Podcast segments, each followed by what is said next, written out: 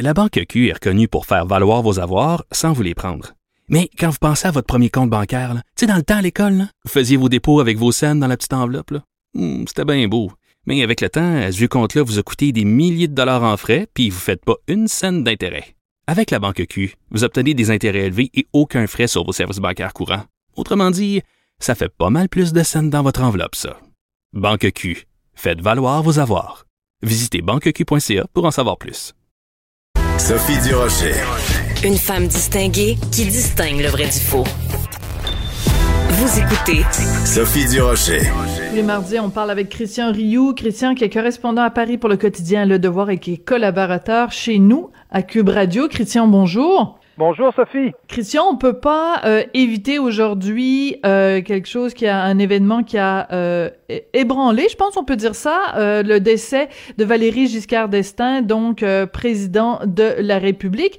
C'est assez intéressant de voir la façon dont euh, les médias français ont, ont, couvert la mort de cet ancien président, parce que pour certains, c'était un homme extrêmement important qui a accompli plein de choses pendant sa, sa, sa présence au pouvoir. Il y a même des gens qui ont dit que c'était le premier président féministe et pour d'autres, ben son, son bilan est pas du tout reluisant. C'est assez intéressant quand même à observer. Oui, c'est oui, c'est oui, c'est très c'est très intéressant et je, je vous dirais qu'il y a une espèce de, de de vague de nostalgie, hein, ben, comme il y a souvent oui. quand un ancien président euh, décède. Mais là, c'est euh, c'est vraiment un ancien président. Hein. Il faut savoir que Valéry Giscard d'Estaing a été euh, président assez jeune, hein, à 48 ans, ce qui est ce qui est jeune, en tout cas, du mm -hmm. moins à cette époque-là, pour être président. Mais il a vécu jusqu'à 94 ans. Et donc, euh, les gens ont passé leur vie avec Valéry Giscard d'Estaing. Les gens sont nés, Valéry Giscard d'Estaing était, avait déjà été président. Donc, euh, donc il y a toute, euh, toute une série de souvenirs. C'est comme si nous, euh, Pierre Trudeau venait de mourir, par exemple, ou Robert Bourassa. Vous voyez, c'est à, oui. peu près, c'est à peu -hmm. près ce genre de, de, de situation-là. Oui. Et donc, on, on est face à un président qui a, euh, qui a effectivement fait un certain nombre de, de réformes très importantes. On pense à l'avortement hein, avec la loi, la loi Veil, le, euh, le vote à 18 ans, euh, le divorce par consentement mutuel. Là. Il avait euh, sa, sa, sa, ministre de la condition féminine était Françoise Giroux, hein, une journaliste -hmm. de, de l'Express, de l'Express, pour ses positions de l'Express, c'est ça, très connue pour ses positions féministes. Et donc, c'est quelqu'un qui a, qui a c'est quelqu'un dont, dont les réalisations sont très importantes. On pense au TGV, par exemple. Ça, évidemment, ça avait été décidé sous Pompidou, mais c'est lui le qui train, a réalisé le train ce grande genre vitesse. de choses. Donc, ouais. Donc c'est une grande c'est une grande époque je dirais euh, euh, je, je, dirais pour euh, pour la France et je c'est une époque où, voyez-vous, il y avait 3% de chômage à peu près en, en France à ce moment-là et des taux de croissance de 5 alors, comment voulez-vous ne pas vous souvenir aujourd'hui d'une époque comme ça, comme si c'était une sorte de, de, de, paradis, de paradis perdu? Hein? Et c'est un peu comme ça qu'on en, qu'on en, qu'on en, qu'on en parle. Et, et, vous savez que euh, Valéry Giscard d'Estaing a eu un, un, un, lien avec le Québec aussi oui, assez fort. Hein? À Stanislas, oui. il a été professeur oui. à, à, au collège Stanislas, donc un collège privé français. Qui, et c'est important de le mentionner parce que les, les gens comprennent pas tout le temps. C'est que c'est un collège privé et vraiment qui relève de l'éducation nationale française. Donc c'est pas juste un collège oui. privé ici, mais c'est vraiment comme un, un, petit bout de la France euh, au Québec et il a été prof là. Oui. Oui, absolument. C'est un peu comme Marie de France, euh, Stanislas. Oui. Ce sont des écoles qui sont euh, aidées par le gouvernement français et qui sont évidemment tenues euh, d'appliquer euh, le programme scolaire euh, français dans ses, dans ses moindres dans ses moindres détails. Et les professeurs viennent viennent de France. Et effectivement, Valéry Giscard d'Estaing a enseigné à, à Stanislas. On ne sait pas s'il en a gardé un grand souvenir, mais on sait en tout cas que quand quand René Lévesque est venu le, le rencontrer, je m'étais fait raconter euh, un peu la première visite entre René Lévesque et, et Valéry Giscard d'Estaing. Mm -hmm. On ne peut pas imaginer deux personnes plus différentes que ça. euh, Valéry Giscard d'Estaing, grand, immense, aristocrate, euh, diplômé, avec tous les diplômes possibles, l'homme considéré comme l'homme le plus intelligent de sa génération pratiquement. Et René Lévesque, vous savez, petit, euh, qui fume, euh, nerveux, qui parle un peu dans sa barbe.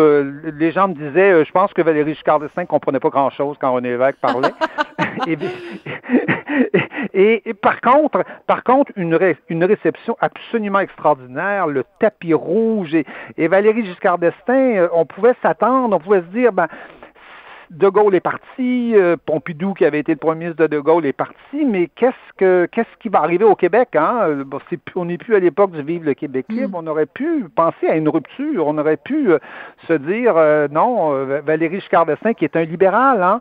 qui est quelqu'un qui, qui, va, qui va inaugurer les G7 donc, il y a quelqu'un qui est très mhm. ouvert sur le monde, vous pourrait se dire, mais à quoi ça sert ce petit pays qui veut faire son indépendance? Au contraire, ça va être exactement le contraire. Il va, il va consolider les relations entre la France et le Québec. Euh, c'est à son époque qu'on va formuler la, la, fameuse formule là, non-ingérence et non-indifférence, hein, qui permet de, qui va permettre de, de dire, ben, OK, on rétablit des relations avec le Canada, mais euh, c'est le Québec qui nous intéresse, dans le fond. Hein, et, c'est, notre priorité euh, reste le Québec.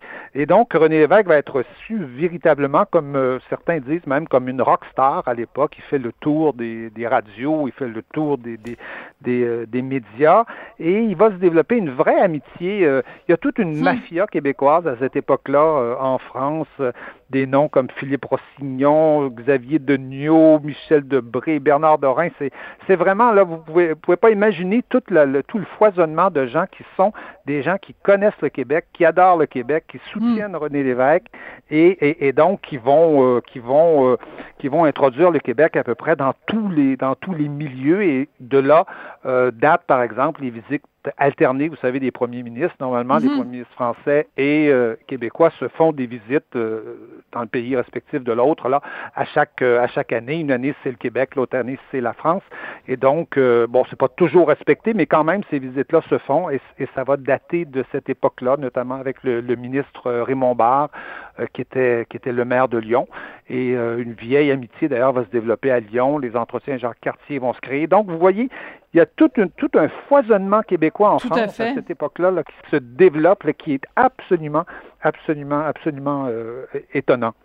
Et moi, je, bon, d'une perspective de, de, de, fille, si vous le permettez, une perspective de, de femme, je trouve ça très important quand euh, un, un, un, homme d'État, un chef d'État comme ça, un chef de gouvernement euh, meurt, de, de se pencher en effet sur son, sur son, sur son héritage. Et je, je l'ai dit dès le début, le, le, côté féministe, parce que quand on, quand on parle évidemment des, des lois sur l'avortement, on mentionne Simone Veil, évidemment, mais sa loi n'aurait pas pu passer si elle n'avait pas eu l'appui d'hommes.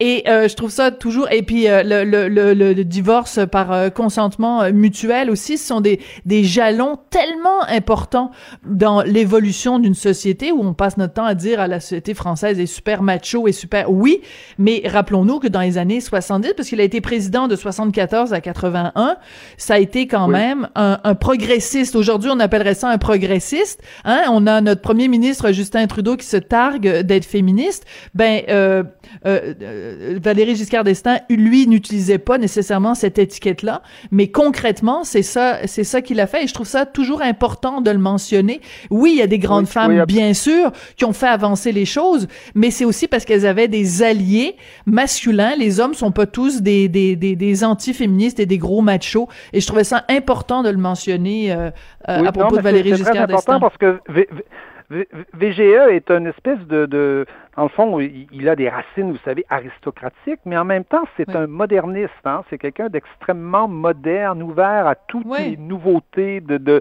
de, son époque. Et c'est pour ça qu'il va, il va justement aller chercher Françoise Giroud euh, euh à l'Express pour la mettre ministre de la Condition féminine, ce qui, euh, ce qui mm. fascine tout le monde, hein? ce qui étonne la société de, de, de, mm. de cette époque-là. Pompidou était un moderniste aussi avant lui. De Gaulle, c'était différent. C'est un homme d'une autre génération. Mais, mais ces gens pouvait être à la fois ancré quelque part dans une vraie tradition, euh, une culture française très forte, mais en même temps être extrêmement moderne et ouvert à, toutes sortes d'innovations. Euh, c'est l'époque où Trudeau euh, dit que l'État n'a rien à voir dans la chambre à coucher, des, dans les chambres à coucher de la nation, par exemple. Hein, oui, tout à fait. C'est vraiment cette époque-là. Là. Mais c'est pour ça, et je trouve ça important d'en parler. Euh, savez-vous quoi, Christian? Parce que euh, je trouve que la jeune génération, puis là ici c'est ma tante Sophie qui parle, mais euh, que la jeune génération a tendance à penser, évidemment que c'est une génération spontanée, puis que les gens qui ont des valeurs progressistes, qui ont des valeurs d'égalité, qui ont des valeurs de de bon de de d'équité, de diversité, que c'est que c'est né avec eux et que tout ce qui venait avant, c'est juste des vieux croutons ringards, dépassés, euh, euh, colonialistes, sexistes euh, etc. Mais c'est pour ça que je trouve important de, de, de marteler tout ça, à quel point, je veux dire, raison. Oui, et, euh, et donc, euh, voilà, s'il y a des petits jeunes qui nous écoutent, vous, ben... Vous avez bien raison parce que je...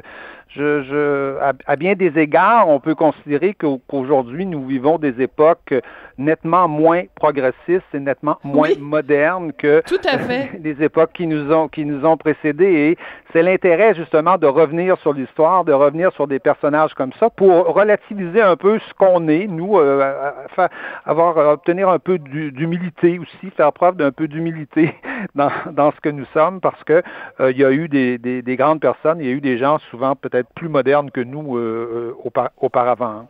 Voilà. Et aussi quand on dit, euh, tu sais, le, le, le, cliché qui circule en ce moment euh, de l'homme blanc de plus de 50 ans, ben il y a des hommes blancs de plus de 50 ans hétéros qui ont euh, fait beaucoup, beaucoup, beaucoup, beaucoup pour faire avancer la cause de l'égalité. Et voilà. Donc, je pense que c'est clair que je trouvais ça important aujourd'hui d'en parler. Christian, il vous est arrivé quelque chose sur la petite, la petite avenue où vous habitez dans le 20e arrondissement. Je veux absolument que vous nous racontiez ça parce que c'est pas l'image qu'on se fait de, de, de Paris en ce moment. Oui, absolument. Écoutez, euh, d'habitude, vous savez, c'est le journaliste qui va euh, à, l'événement, qui va euh, qui va couvrir des manifestations. Là, c'est l'événement qui est venu, qui m'est tombé dessus et qui est venu chez moi. en fait, à deux coins de rue de, de, de chez moi, dimanche, il y avait des manifestations contre la violence policière en France et il y a des groupes de manifestants qui, qui se sont mis à descendre, qui venaient des banlieues, qui se sont mis à descendre la, la petite avenue Gambetta, qui est l'avenue commerciale tout près de, de chez moi. Et là, là-dedans, se sont, euh, se sont infiltrés une centaine de Black Blocs qui, pendant hmm. trois, quatre heures, ont tout cassé. ont mis le feu à toutes les voitures, ont mis le feu à toutes les voitures. J'ai mon marchand de, de, légumes ici à côté, qui est, qui est, un, qui est un jeune arabe qui, qui a ouvert son magasin il n'y a pas très longtemps, qui s'est fait brûler son camion. Euh, hmm. Il, m'a raconté qu'il avait appelé la, compagnie d'assurance, mais que, mais qu'il mais que c'était pas couvert par son assurance, donc c'est une perte sèche pour lui. Euh, les vitrines fracassées euh, un peu partout. C'est une véritable catastrophe. Euh, les, les, gens dans mon quartier sont atterrés de voir que euh, en, en, en, 2020, on n'est pas capable d'arrêter ou de ou de ou de, hmm. de, d'empêcher une centaine de personnes cagoulées comme ça de débarquer, d'arriver et de tout casser avec des barres de fer, avec des marteaux, des, des, des masses, de lancer à peu près tout ce qu'ils peuvent trouver sur sur les policiers.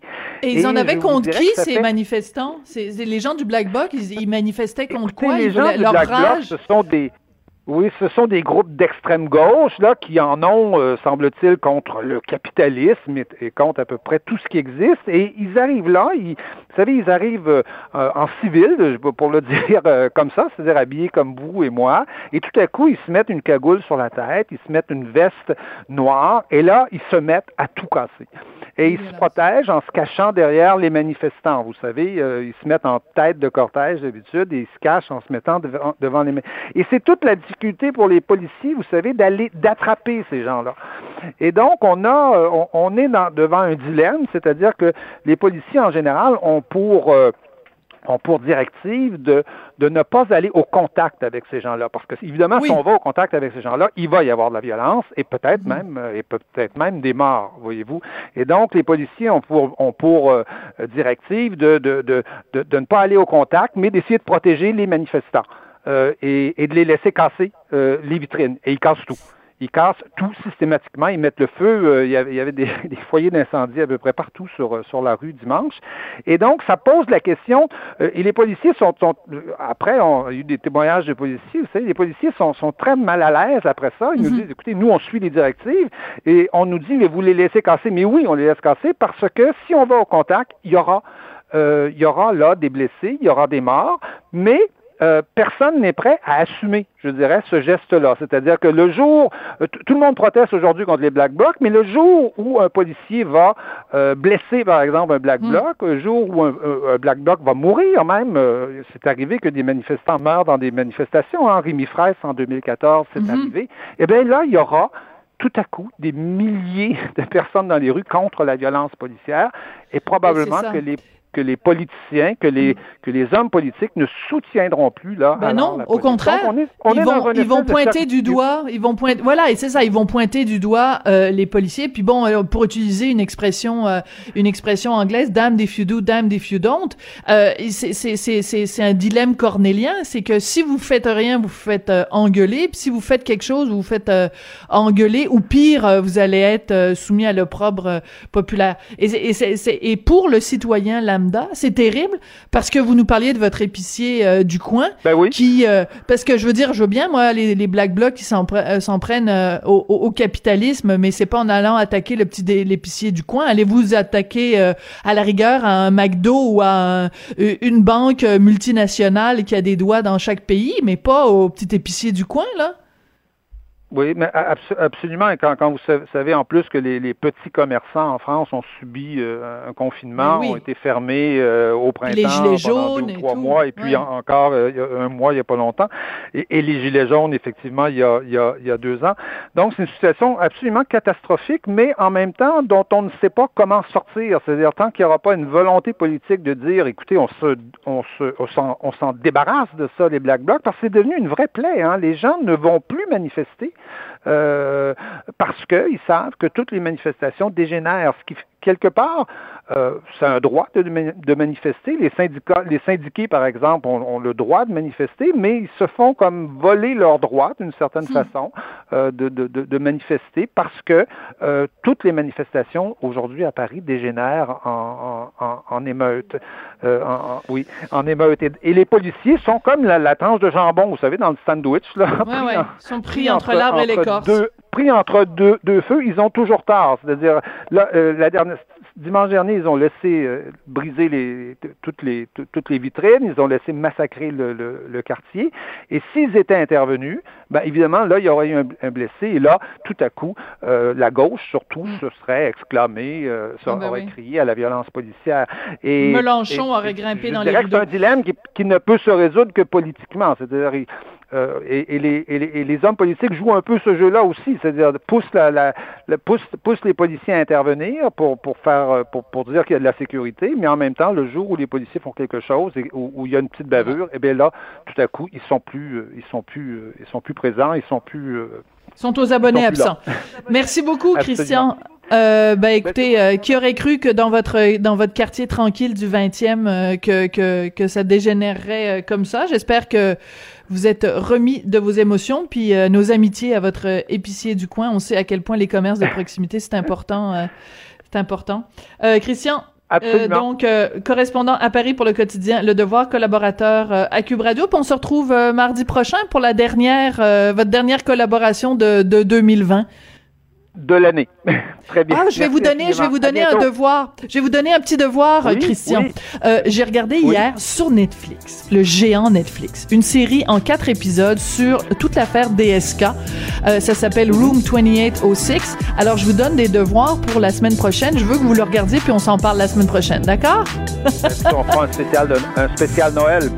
oui, exactement. OK, parfait. Merci, Christian. Au revoir.